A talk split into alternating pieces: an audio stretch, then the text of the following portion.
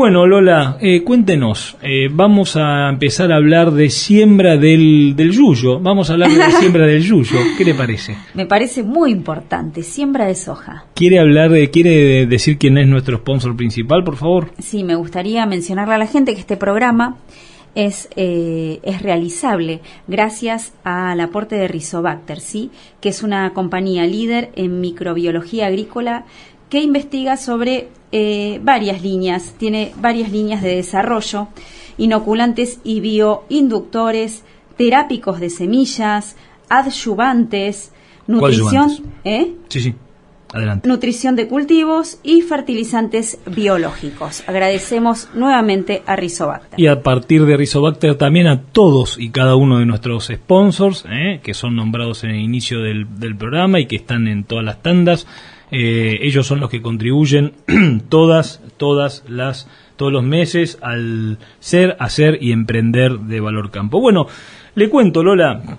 Estamos en Coronel Suárez. Eh, ¿Es un yuyo? Y estamos en Sudeste. Por supuesto que no, Lola. Arranquemos de la base. Por supuesto que ¿Es no. un yuyo la soja? Vamos a salir de esa situación.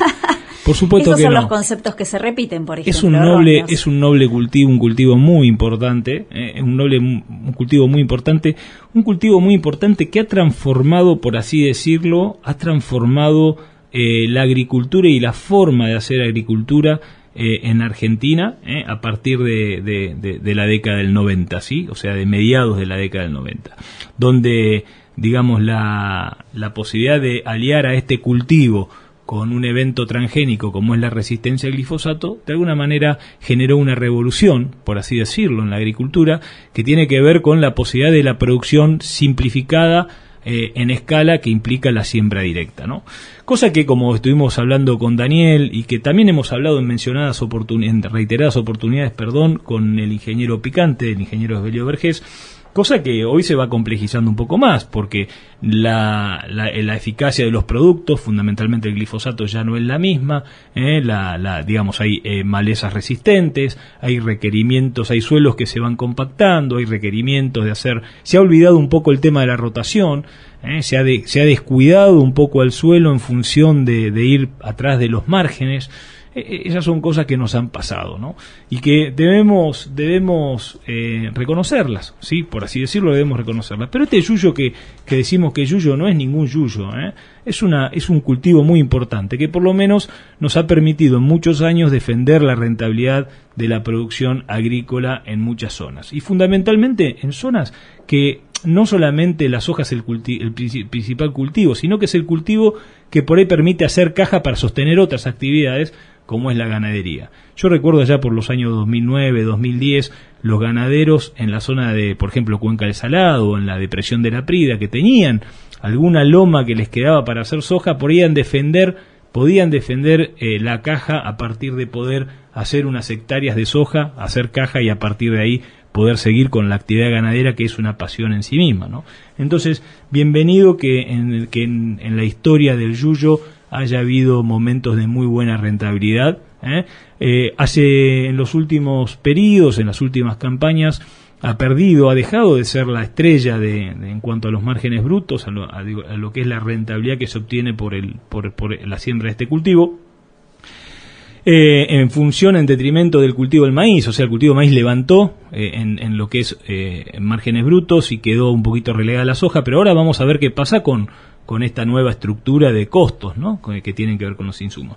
Pero siempre es bueno volver a la base, Lola. ¿Qué le parece si volvemos a la base? Me parece muy bien. Y la base es la ¿Cuál siembra, sería? la siembra, la base es la siembra, Lola, porque la verdad es que estamos en el momento de siembra de este cultivo. ¿eh? Esta semana se lanzó con todo, con todo, con todo, la siembra del cultivo de soja.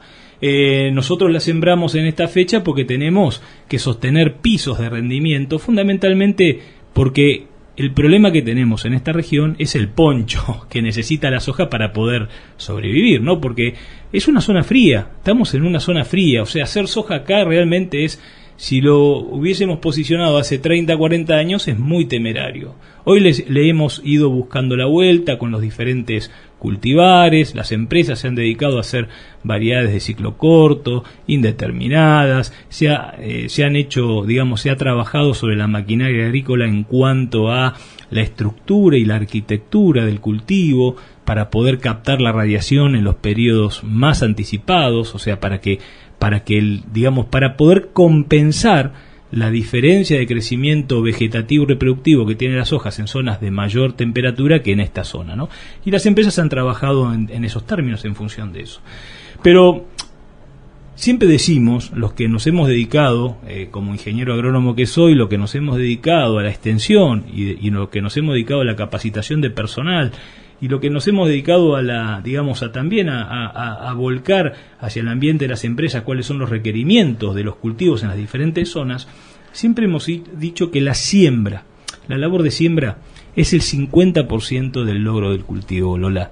La labor de siembra es el 50%, no podemos descuidar de, ninguna manera este valor. ¿Y, este valor. ¿Y el, otro 50? El otro 50 es lo que sigue, ¿eh? lo que sigue lo que sigue, cómo se da el tiempo por, por después de la siembra. Eh, labor de siembra me refiero a preparación y siembra en sí mismo, ¿no? o sea, barbecho, preparación de la semilla, la labor en sí misma y luego lo que sigue, ¿eh? como cómo, cómo vamos a seguir protegiendo el cultivo, cómo vamos a seguir cuidando las malezas, cómo nos sigue acompañándonos el tiempo. Después, por supuesto, eh, los momentos de cosecha, en qué momento cosechamos.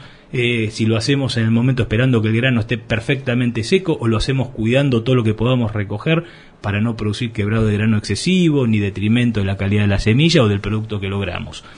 Es un proceso, es un proceso que no se ve solamente en una campaña, que sino que se ve a lo largo de mucho, de mucho tiempo. Pero volviendo al tema de la siembra, Lola, eh, cuando volvamos al tema de la siembra, la siembra no arranca solamente con poner en marcha la sembradora en el campo, regular y salir a sembrar. Tenemos que, suponer que estamos partiendo de una buena materia prima, ¿cierto? O sea, que estamos partiendo de una semilla que tenga fundamentalmente, por supuesto que si es semilla fiscalizada, que le hayamos hecho, eh, perdón, que tengamos un buen origen de la semilla y si es una semilla de producción propia, que, que hayamos realizado, por ejemplo, todos los que son las pruebas de rigor, ¿eh? que tienen que ver con poder germinativo, con, con vigor híbrido, y luego que esa semilla esté en condiciones mecánicas adecuadas, o sea, que no esté rota, que no esté quebrada, que no tenga lastimado su tegumento. ¿sí? Eso se llama condiciones eh, mecánicas adecuadas. Sí, digamos, eh, son, son de alguna manera lo básico, ¿no? O sea, si partimos de un grano que ya arranca dañado antes de que empecemos con el proceso que arranca, con el que se inicia la labor de siembra, eh, ya empezamos mal, ¿cierto? Porque estamos empezando de una base que ya con problemas. Eh, luego de que tenemos esta materia prima, eh, que, nos permitió tener una semilla, digamos, sin impurezas, mecánicamente, digamos, en forma correcta, bien presentada, sin el tegumento lastimado y con todas las pruebas que tienen que ver con su viabilidad de hechas, tenemos que proteger a esta semilla, ¿sí? Tenemos que proteger a esta semilla. Nosotros hablamos de las empresas que nos, eh, que nos eh, auspician, que nos acompañan. Bueno, las semillas, eh, sobre todo la soja, requiere de dos procesos, que es el, curado de la semilla, el tratamiento de la semilla con fungicidas, ¿sí? Con, con elementos químicos que tienen que ver con la protección del cultivo al medio en el que se las pone, que es el surco, y también en el caso de la, soja que pertenece a, las, a, la familia de las leguminosas, lo que se hace, se hace un tratamiento que es la inoculación. ¿Qué significa la, la inoculación? Se le inocula con bacterias que van a favorecer luego lo que se llama la eh, actividad de eh, simbiosis, la fijación de nitrógeno a partir de nódulos que se generan en la raíz. La diferencia que tiene la soja con respecto a otro tipo de cultivos como las gramíneas, ¿sí? las leguminosas en general, la alfalfa, la vicia, la soja, eh, que permiten la fijación de nitrógeno atmosférico en el suelo. Entonces es una ventaja muy interesante desde el punto de vista del suelo eh, y nosotros podemos aumentar, incrementar esa fijación de nitrógeno a partir de un inoculado. Esos, eh, esos inóculos y ese digamos, y ese, eh, esos productos químicos protectivos se pueden comprar en paquete, ¿eh? se pueden, se pueden eh, comprar juntos y se aplican juntos, pero es muy importante este, este trabajo, ¿no? Es muy importante que uno pueda de alguna manera estar muy seguro de que toda la semilla, toda la masa de semilla que voy a utilizar está completamente cubierta, que está completamente protegida, no que es una protección con un chorrito en un sinfín y nos queda el 60-70% de la masa de, de, semilla protegida y el resto no. Entonces tenemos que ser muy cuidadosos en este momento. ¿eh? ¿Cómo vamos a eh, eh, hacer este efecto? De hecho, en los años, en la década pasada, no en la anterior, qué viejo que estoy, trabajamos dos mil y pico, dos mil y pico, trabajábamos, acá Cristiani, como lo ve, trabajó mucho tiempo con algunos amigos con los cuales hacíamos inoculación en el surco.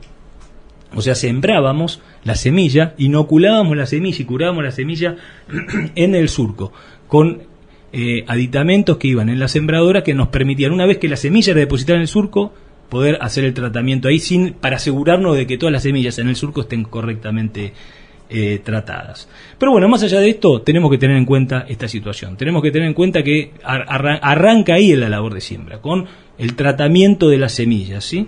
partiendo de una muy buena de una muy buena de una muy buena base que es la calidad de la semilla con la que arrancamos este proceso, ¿sí? Que es un proceso, siempre miremos la producción agrícola como un proceso. Eh, luego de que está inoculada, se siguen produciendo cambios, Lola, se siguen produciendo cambios porque uno necesita trasvasar, necesita trasvasar de una bolsa a la tolva de la sembradora. Pero yo le hago una pregunta previa, ¿y el tema del suelo? No, pero todavía no llegamos ahí. Ah, está bien, está muy acelerada, se está anticipando.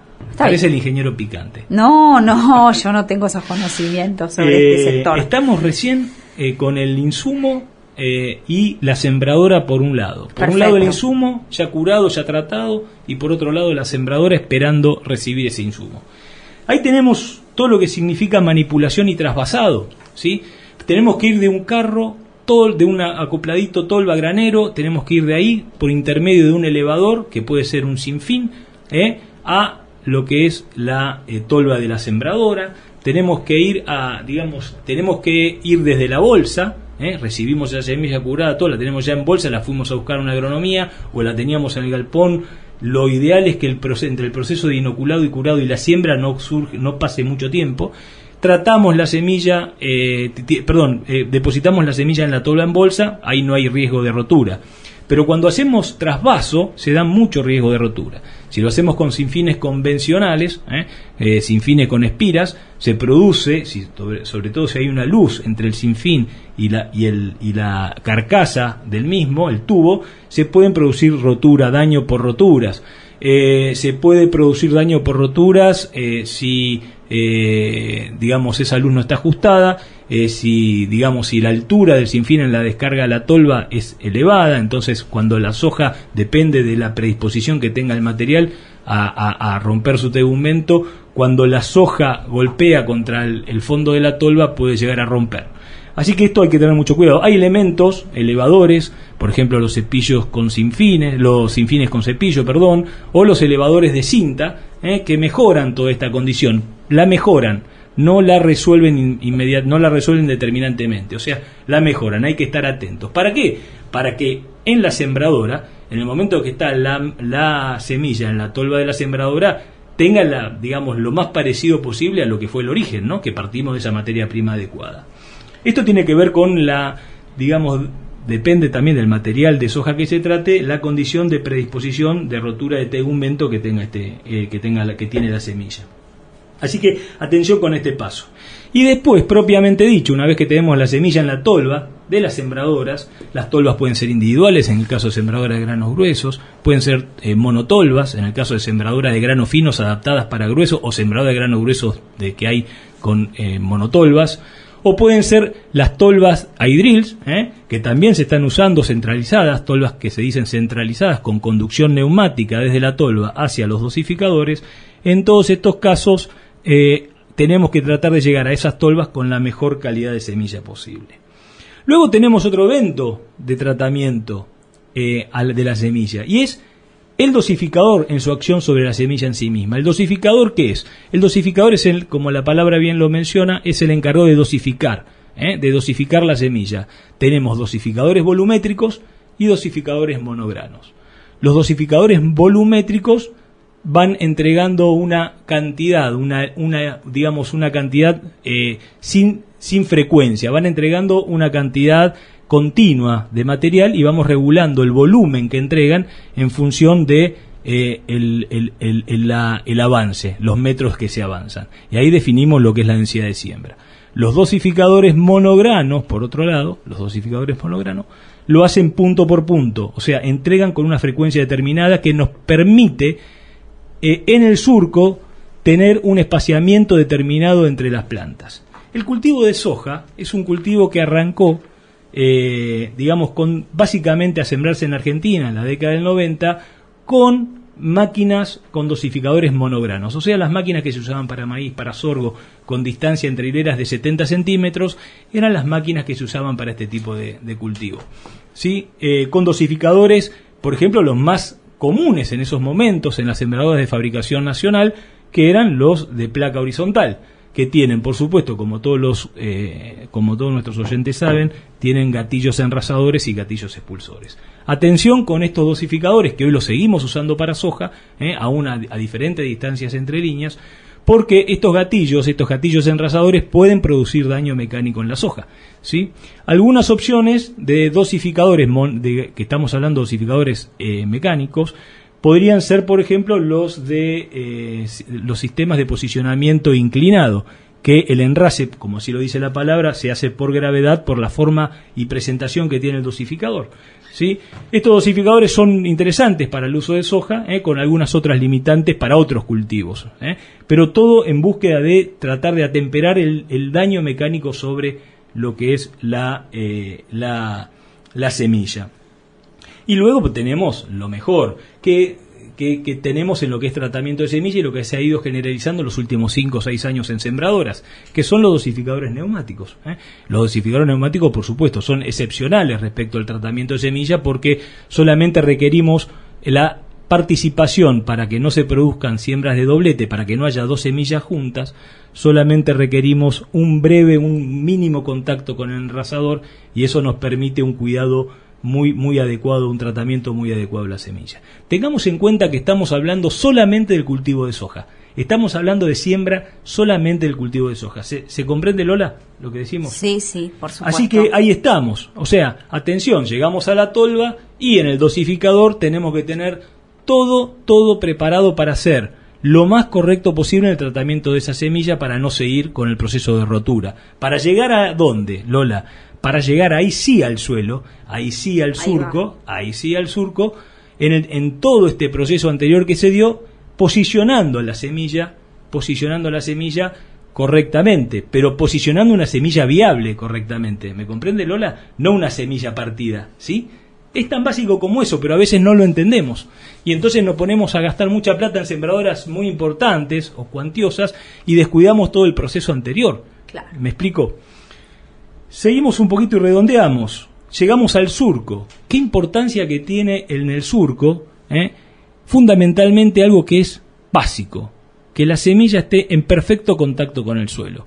Que la semilla esté en perfecto contacto con el suelo. Acá vamos al principio básico. ¿Cuál es? La semilla tiene que estar en contacto con el suelo, con la tierra. ¿Para qué? Para que haya pasaje de humedad desde el suelo hacia, a través de lo que se llaman poros capilares, hacia la semilla. La semilla de soja es la que requiere mayor cantidad de agua, requiere hasta un 50%, de su peso en agua en el proceso de imbibición para iniciar la germinación. ¿Se entiende? Y entonces es muy importante chequear la humedad del suelo, pero no solamente la humedad, sino chequear la condición del rastrojo y los órganos activos de la sembradora para que esos órganos activos de alguna manera nos permitan generar un fondo de surco limpio. Y esto tiene que ver con nivelación en, la en las cuchillas roturadoras, con cómo están los doble discos, con cómo está el control de profundidad en ese entorno, qué tipo de rastrojo tenemos, si necesitamos hacer barrido de rastrojo porque el rastrojo es muy eh, heterogéneo en su composición, como puede ser por ejemplo el rastrojo de maíz, ¿eh? entonces por ahí necesitamos barrerlo para que podamos mantener una profundidad de siembra y un contacto semilla-suelo correcto. Este contacto semilla-suelo es el que nos va a permitir que arranque ¿eh? unos días después de que hemos sembrado, cuando llegó el proceso, se cumplió el proceso de imbibición, que es un proceso físico no biológico, arranque la germinación. Y ahí vamos a otra diferencia que tiene este cultivo respecto, por ejemplo, del maíz o del trigo ¿eh? o de otros o de otros, que requiere mucho cuidado también, requiere mucho cuidado, porque necesitamos buscar profundidad con un poquito más de eh, necesitamos buscar humedad y capaz que necesitamos ir un poquito más mayor profundidad, pero debemos ser muy cuidadosos por el tipo, por el tipo de germinación que tiene la soja. La soja tiene el tipo de germinación que tiene la soja, no quiero ser denso con los nombres técnicos, se llama epigia. ¿Qué significa eso? Que lo que suben a través del elongamiento del gancho, cuando uno ve nacer una planta de soja, ve que hay un gancho que levanta a los cotiledones del suelo. Entonces, los cotiledones del suelo, los cotiledones salen del suelo y se transforman en el sustento eh, para el arranque eh, de fotosíntesis de esa plántula hasta que emergen las, salen por el eh, meristema apical las hojas verdaderas. Esto es un proceso físico. Hay un gancho que se llama técnicamente hipocótile, hipocótile que elonga, elonga, elonga y va siendo en forma de gancho estirando los cotiledones hacia arriba. Y una vez que salieron los cotiledones, ahí ya estamos en proceso de que hay emergencia. Guarda con este momento porque si nosotros llegamos a tener un encostramiento superficial ¿eh? o un exceso de tapado, ¿sí? Eh, o una excesiva profundidad, podemos tener problemas de emergencia. ¿Por qué? Porque el, el nudo, el digamos el gancho del hipocótile no llega ¿eh? de alguna manera a, vencer la resistencia que le ofrece el suelo y podemos tener problemas de emergencia en cantidad de plantas. ¿sí? Así que atención con eso, con la condición en la que queda el surco cuando estamos de alguna manera eh, sembrando, ¿cierto? Por otro lado, eh, tengamos en cuenta que en los primeros estadios la soja es un, es un cultivo muy sensible ¿eh? porque si se llega a dañar por alguna cuestión, hemos tenido, por ejemplo, un ejemplo que le doy es el tema de las tucuras en los años, en fines de la década del 2005 al 2010. por ejemplo, la tucura en los bordes de los cultivos comía los meristemas apicales y ya no hay desarrollo, no, no, no, no, no sigue avanzando el cultivo como en el caso, por ejemplo, que podría ser del maíz. Se terminó el cultivo, se murieron las plantas, se terminó el cultivo. Así que es muy vulnerable la soja en sus primeros estadios y hay que estar muy atentos al respecto. Después déjeme decir dos o tres cosas para cerrar eh, respecto de la separación entre surcos y, la, eh, y, el tipo de siembra. Hablamos de siembra monograno o de siembras eh, a chorrillo. En nuestra zona, que uno lo que buscaba era cubrirlo más rápidamente el surco por la competencia contra el frío que tiene el cultivo, generalmente se sembraba con las máquinas de granos finos nos empezamos a dar cuenta que si sembrábamos con máquinas de granos gruesos, o sea, con máquinas con siembras monograno, podíamos armar una planta con una arquitectura de cultivo un poquito más adecuada, ¿sí? Eh, mejor, eh, con una mayor cantidad de ramas que nos van a permitir entonces esas ramas en cada uno de esos nudos es donde se desarrollan las vainas, un mayor rendimiento potencial. Cuando uno siembra chorrillo, las, plantas terminan siendo, compitiendo entre ellas en el surco por la distancia que tienen y terminan siendo varitas, ¿eh? solamente varitas que van a lo largo, ¿sí? con distancia entre nudos largas y pocos nudos donde poder generar las estructuras reproductivas que luego van a transformarse en vaina y por, y por ende van a transformarse entonces en el, eh, er, en el rendimiento. Entonces, nos fuimos a separaciones entre surco más grandes, más altas, 52 centímetros, la generalización en los últimos años, con dosificación monograno y materiales indeterminados más cortos. ¿sí? Eh, hoy la tendencia, ¿cuál es en siembra, Lola? La tendencia es tratar de mantener en la siembra de soja ¿sí? estructuras de cultivo que permitan dosificación monograno, o sea, una distribución adecuada con una separación entre, entre las semillas en la línea de siembra, eh, a una menor distancia posible porque sabemos que tenemos que competir contra el frío y contra el desarrollo. Y acá entra a jugar algo que es importante. nuestro motor de producción que a veces, muchas veces lo dejamos de lado y que en, tantas conversaciones con el ingeniero Picante lo traemos a colación. ¿Cuál es, Lola? No es solamente el suelo y no es solamente el agua. ¿Cuál es? La atmósfera. La luz. Ah. La luz, Lola. La fotosíntesis. claro. La fotosíntesis, Lola. El estado crítico del maíz es la floración. El estado crítico en el cultivo de soja empieza en el estado que se llama reproductivo R3, donde empieza la formación de vainas. En plena floración empieza la formación de vainas. En la zona norte de nuestro país o en, la zona agrícola por excelencia, la formación de vainas, el estado reproductivo este crítico, siempre se da con el suelo completamente cubierto por la masa del cultivo, por la masa de follaje. Esto se llama eh, área de intercepción de la eh, radiación, ¿eh? índice de área foliar. La mayor índice de área foliar, la mayor, la cobertura de área foliar con respecto al, al cómo, el área foliar cubre el suelo para recibir la luz, ¿cierto? Generalmente, si usted tiene un metro cuadrado de suelo, tiene que tener 4 metros, 3 a 4 metros cuadrados de superficie de hoja. Si usted cortara hiciera una cosecha de esas hojas ¿eh? y midiera la superficie de cada una de esas hojas, tiene que ser tres a cuatro veces la superficie del suelo. ¿Me explico? Perfecto, sí. Bien, cuanto mayor esa superficie, en el estadio que se llama eh, óptimo, que es el IAF óptimo, eh, que llegamos a este y medio 4, cuanto más, digamos, cuanto antes lo tengamos, mayor va a ser nuestro potencial de rendimiento, mayor va a ser el potencial productivo, el motor productivo de ese cultivo.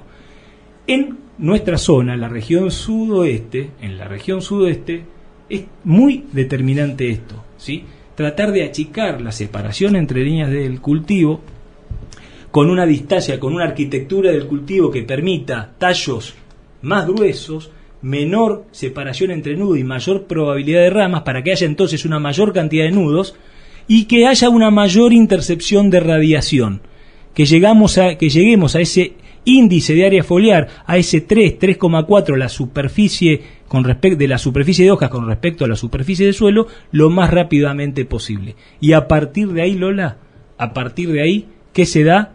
Se da la posible el posible máximo rendimiento que podamos obtener en las condiciones que tenemos. ¿Me comprende? Que no son las mismas que la del norte, ni son las mismas que la de Valcarce, que son las nuestras. ¿Se entiende? Clarísimo. Bueno, más o menos esto, estas son las cosas que tenemos que tener en cuenta en cuanto a la siembra en sí mismo y en cuanto a dónde debemos apuntar si queremos ser más eficientes desde el punto de vista de la arquitectura de este cultivo en, eh, en nuestra zona.